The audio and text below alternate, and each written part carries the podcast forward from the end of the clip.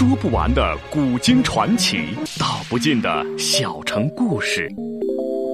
有声的阅读，无限的感动。小说联播。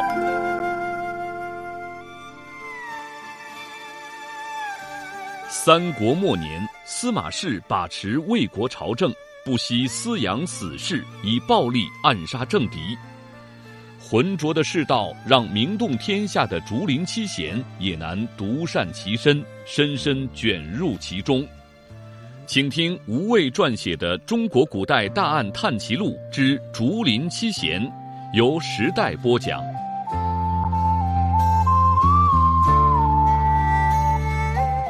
原来，早前张小泉与陆仪护送刘伶妻子朱元君前往东园。先到皇宫酒楼找店家狄希借车，三人在外面等待时，陆仪忽然说想去方便，也不去一旁茅厕，而是往东首竹林去了。张小泉身怀绝世武功，其实早就留意到竹林中有人影闪动，只是他不想多管闲事，佯作不察。见陆仪找借口赶去竹林，不由得有些怀疑他是要去见什么人，适才。所见人影正在林中等待陆仪，等了好大一会儿，陆仪才重新回来，也不提旁事。张小泉也全当他是去解了大手，遂扶了朱元军上车赶路。到东郊时，陆仪称有事，先行离去。朱元军因为对方能做一手合他胃口的好菜，还颇为恋恋不舍。刘玲听了经过，道：“如此啊，陆仪嫌疑愈发重了。”嵇康道：“陆仪既是想盗取信函，多半是司马氏一方的人，我们动不了他，暂时不必再理会。”刘伶急道：“不，一定要理会！我们推测黑衣男子是顾中领军王肃手下，也等于是司马氏一方的人。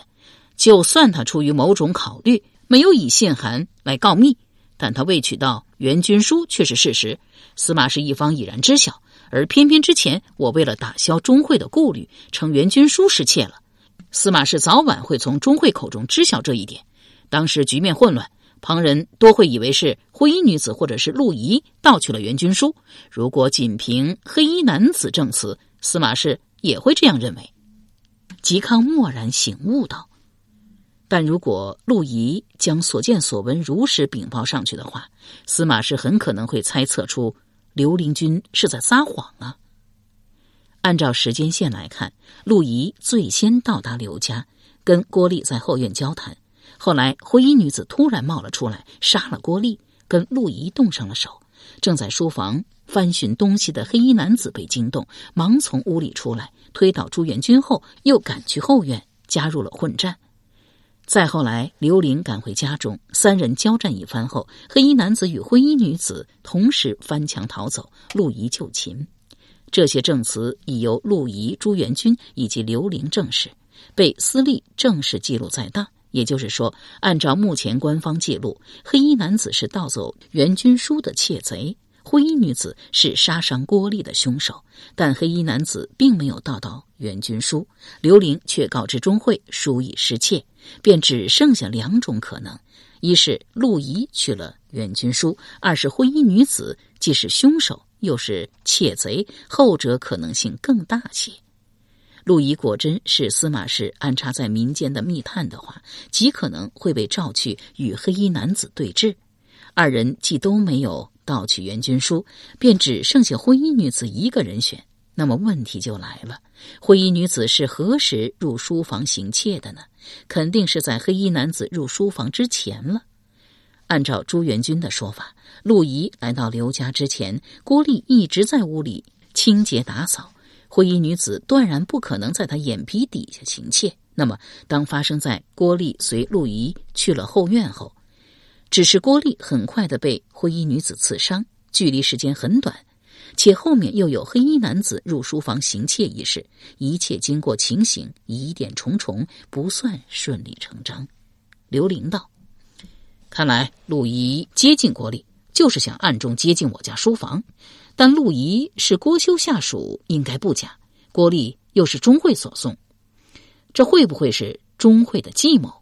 早猜到。”嵇康君日后有所行动，必以我为联络人，所以提早将郭丽送到我府上做婢女，以充耳目呢。嵇康叹了口气道：“现下想这么多也没有用。”又问道：“哎，那本援军书呢？”刘玲道：“啊，我妻子援军已经带去了吕安东原。”嵇康点了点头道：“如此甚好。”又道：“陆仪一旦禀报司马师。”确实对刘玲君极其不利，但你只要死死咬住袁军书失窃，司马师没有证据，就算怀疑你撒谎，也不能怎样。目下我最担心的仍然是那黑衣男子，他手中握着信函，却迟迟没有行动，到底是想怎么样呢？话音刚落，张小泉便进来了，告道：“我在南市打听一些消息，奋威将军邓展结发妻子早死，并无子嗣。”他早些年一直出征在外，后来回来安定下来，才新娶了一房续弦。前不久便因比剑一事负气而死。文皇帝刻意不予抚恤，邓家仅有的一点家产都用在了丧事上，随后只留下新妻子守了一栋空荡荡的宅子。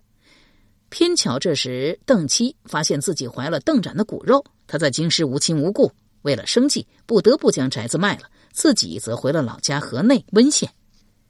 刘玲道：“邓夫人是河内温县人吗？那跟司马氏可是同乡啊。”张小泉道：“那孩子当出生在邓展病死次年，呃，推算年龄呢，而今也是二十七八岁的模样。”刘玲忙道：“我虽未见到黑衣男子相貌，但感觉应该是个壮年男子，正符合张铁匠的描述。”只是目下，就算知道他姓邓，我们仍然不知他相貌，也不知道他住在哪里。总不能闯入王府，向王氏家人打听姓邓的下落呀。张小泉道：“王府是中领军王素府上吗？那么，那姓邓的应该是司马大将军手下了。”又嚷道：“哎，二位都是当世名士，何须如此愁眉苦脸呢？”我都帮你们查到姓氏了，只要去找你们那位在司马大将军手下任职的好友，打听一个姓邓的使刀的二十七八岁的男子，那还是什么难事啊？刘玲忙道：“张铁匠有所不知啊，阮吉他。”张小泉忙摆了摆手，黑然道：“哎，刘先生不必说了啊，我也没兴趣知道阮先生的事。”又道：“啊，对了，吉先生，你答应给我找一柄神刀，可不能食言呐。”实在不行，弄一柄陆仪那样的佩剑也行啊。刘玲好奇道：“我见过陆仪的佩剑啊，看起来很平常啊，竟值得张铁匠惦记。哎，那佩剑当真如此好吗？”张小泉道：“蜀地钢制未必优于中原，但淬火冠绝当世啊。关键那淬火技术是你无论如何努力都做不到的。”刘玲奇道：“为什么做不到？”我不信这世上还有努力做不到的事。张小泉道：“因为蜀江水不同于中原水。”算了，刘先生不懂打铁，说了你也不会明白。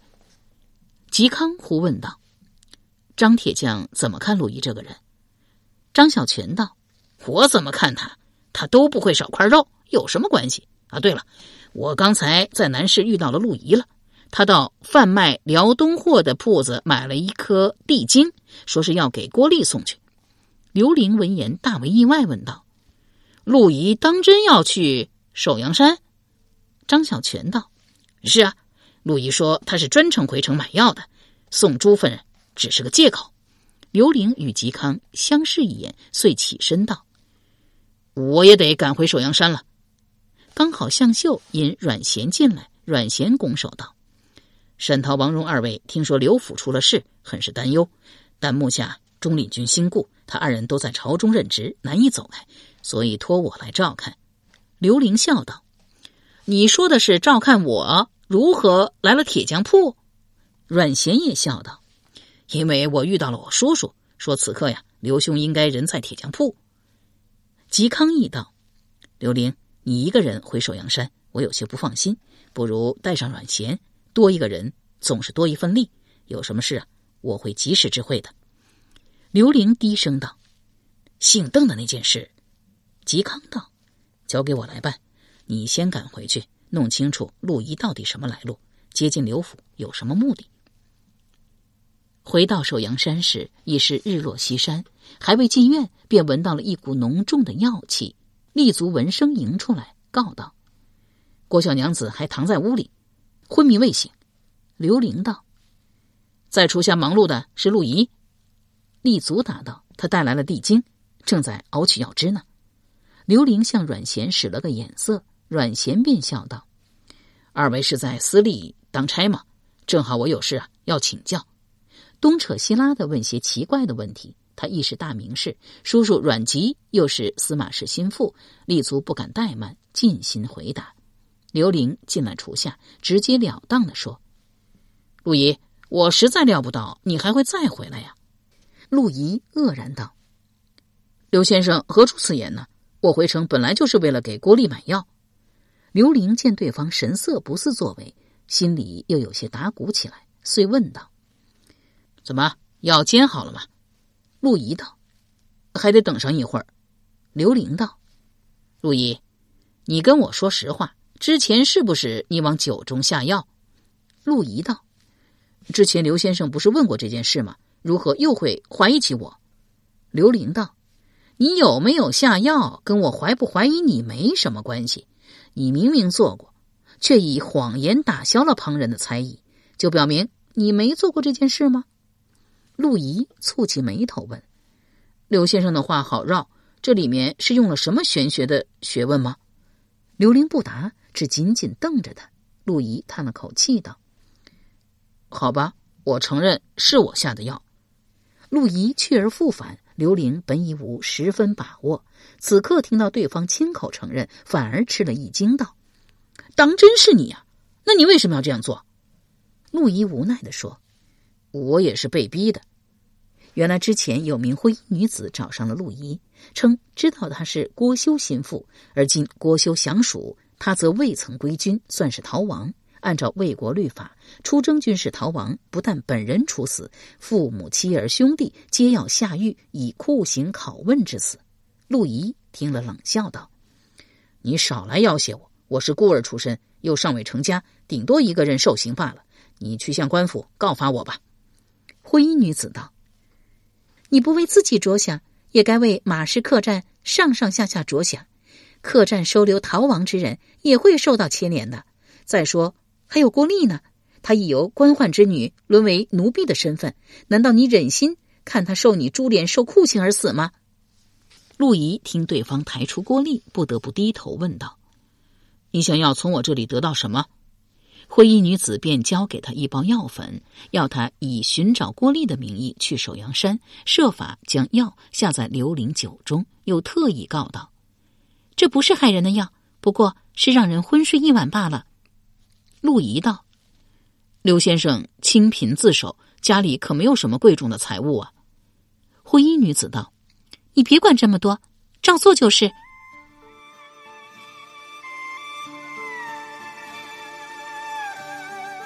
由时代播讲的吴畏撰写的《中国古代大案探奇录·竹林七贤》正在播出。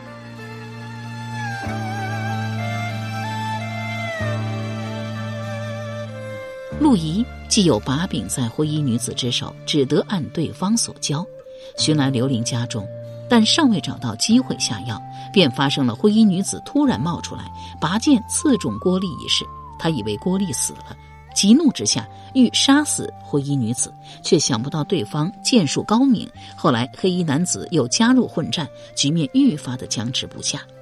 刘玲听到这里，忙问道：“那灰衣女子有没有说他叫什么名字？”陆仪道：“我也问过，他让我称呼他佩娘。”这佩娘要挟陆仪往刘林酒中下药，分明是要到刘府寻找什么东西。他与徐允沾亲带故。这是已经确认的事，又一心要为徐允报仇，表明他绝不可能是司马氏一方的人。那么，他来刘府寻找什么呢？是信函吗？嵇康等人行事如此机密，连京师内外遍布耳目的司马氏、司马昭兄弟都未能察觉到端倪。佩娘又如何得知刘玲是中间人？况且他既是司马师的对手，得到信函又有什么用呢？还是他志在？援军书，刘玲一时难以想明白究竟，又问道：“后来你留下来，当真是为了国力吗？”陆仪道：“当真是。”刘玲道：“你在意的人是郭丽，既然佩娘当着你的面刺了郭丽一剑，表明她已与你反目，你后来为何还要继续往酒中下药？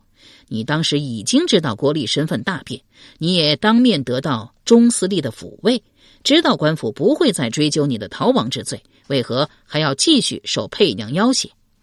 陆仪道：“因为佩娘说她剑上涂了毒药，只有他能够解郭丽所中剧毒。”只有我继续找机会往酒中下药，他才会给我解药。刘玲惊道：“怎么，佩娘竟没有逃离首阳山吗？”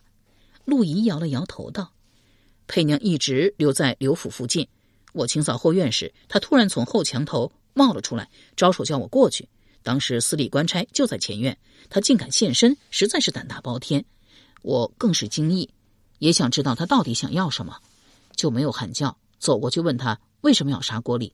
他答道：“我不是要杀郭丽，只是有意伤他，令他中毒，好保证你会为我办事。”刘玲恍然大悟道：“原来如此。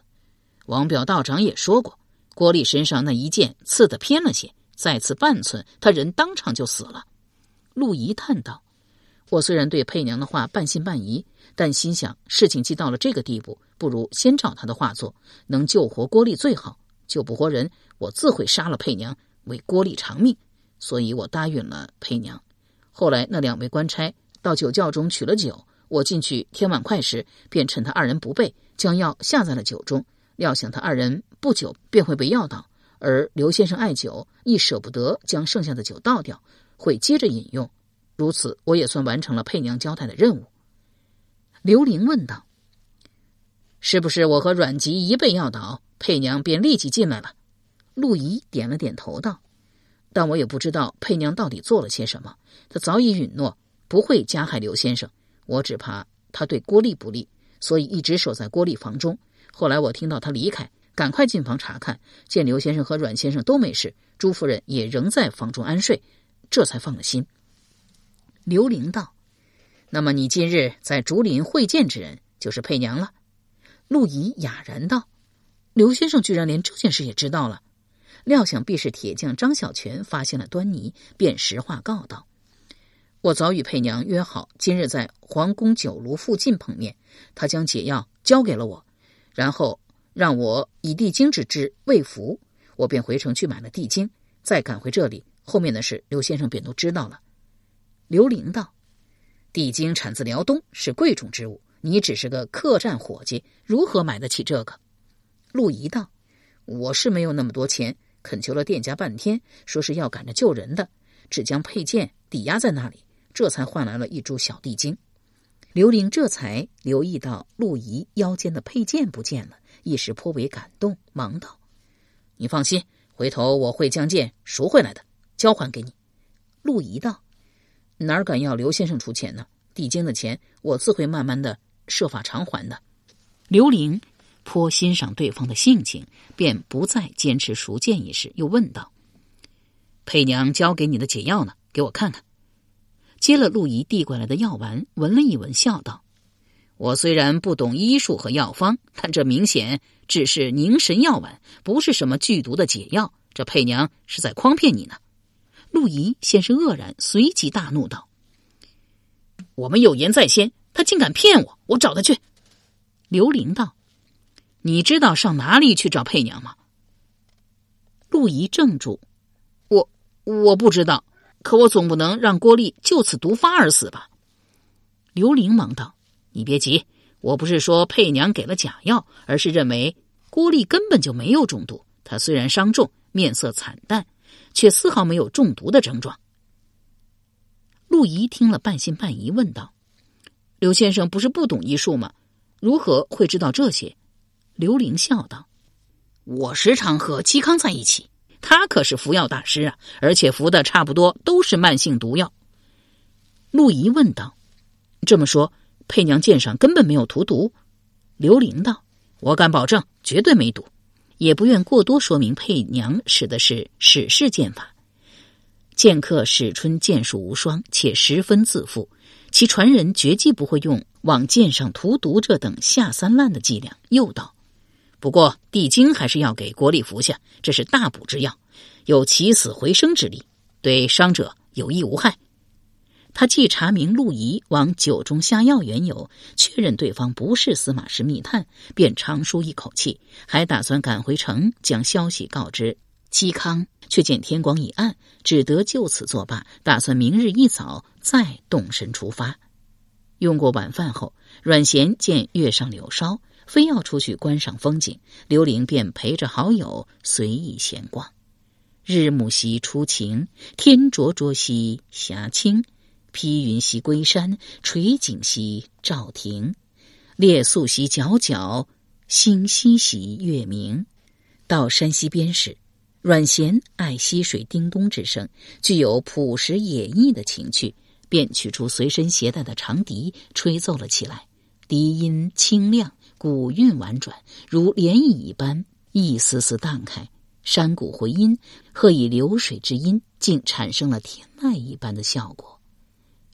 月出空山，影落碧溪，寒宵淡月，疏影风流。谁家横笛吹动浓愁，明月与笛声营造出一种奇特的氛围，令人燥气尽血，静心全消，飘飘有尘外之象。刘玲纷扰的思绪一下子静了下来，正倾听聆听时，忽见一旁松林中有人影闪动，心念一动。便任凭阮咸独立溪边吹笛，自己悄悄的赶来松林。月照松林，树影斑驳，却只闻笛声，不见人影。刘玲咳嗽了一声，叫道：“是佩娘吧？我知道你对刘某并无恶意，还请出来一见。”片刻后，当真有人影从西首树后闪出，借着月色一看，果是那灰衣女子佩娘，装扮依旧。一顶竹笠压得极低，完全看不清容貌。佩娘走得近些，手抚剑柄，问道：“刘先生如何知道是我？”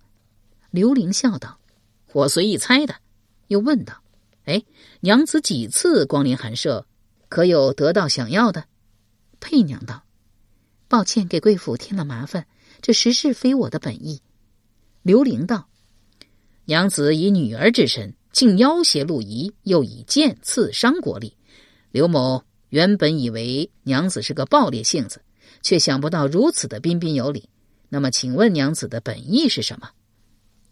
佩娘道：“我实非刘先生对头。至于剑伤贵府婢女郭丽一事，嗯，我很抱歉。”刘玲道：“郭丽一案，司隶自会追查，到时自有法律制裁娘子。”刘玲不必多费心思。我好奇的是，今晚已是娘子第三次光顾寒舍，到底有何贵干？佩娘踌躇了好大一会儿，才问道：“今晚我来是想问刘先生，之前那人啊，就是那蒙面男子，他是否从先生书房取走了要紧物事？”刘玲道：“是啊，我家丢了一本元军书，是我岳父留给我妻子的一本相术书。”佩娘道。朱相氏号称许父第二，与神医华佗齐名。他的遗书当然珍惜无比，但我认为刘先生家中失窃的不是元军书。刘玲大惊失色，问道：“佩娘何以会这般想？”佩娘道：“我听说吉康吉先生曾连夜赶去许府，想来是有人在许将军墓前见过我，想通过阮大人找到我，由此追查到窃贼的身份。”吉先生何等人物，能劳动他连夜奔走？失物绝不止一本援军书那般简单。刘玲道：“娘子如此聪慧，何不直接将来意告知？”佩娘道：“之前确实是我给贵府添了麻烦，我再次道歉。我也不愿意刘先生因为误事失窃而惹上麻烦，我会设法抓到窃贼，逼迫他交出失物。”刘玲忙问道。娘子知道窃贼是谁吗？当然知道。刘玲道：“娘子因为剑伤郭丽，很快就会被官府通缉，不便露面。可否请你先行将窃贼的姓名见告？”佩娘道：“这个嘛，是我不能告诉刘先生，而且就算先生知道了他的名字，也无法报官。”刘玲道：“那么娘子预备如何抓住窃贼？佩娘道：“我目下暂时还没有好的办法。对方武功高强，生性机警，又极少露面，必须筹划周全，才能一击得手。”刘玲道：“听娘子口气，似乎还想借助陆仪之力。”佩娘道：“陆仪武功不错，我若与他合力，应该可以生擒住对方。”所以还请刘先生告知贵府失窃的物事到底是什么，我好在日后向窃贼讨要。刘玲笑道：“娘子不是已经知道了吗？就请娘子与陆仪联手，设法将元军书夺回来，我好向我妻子交代。”佩娘怔了一怔，随即会意过来道：“刘先生信不过我，这是情理之中的事。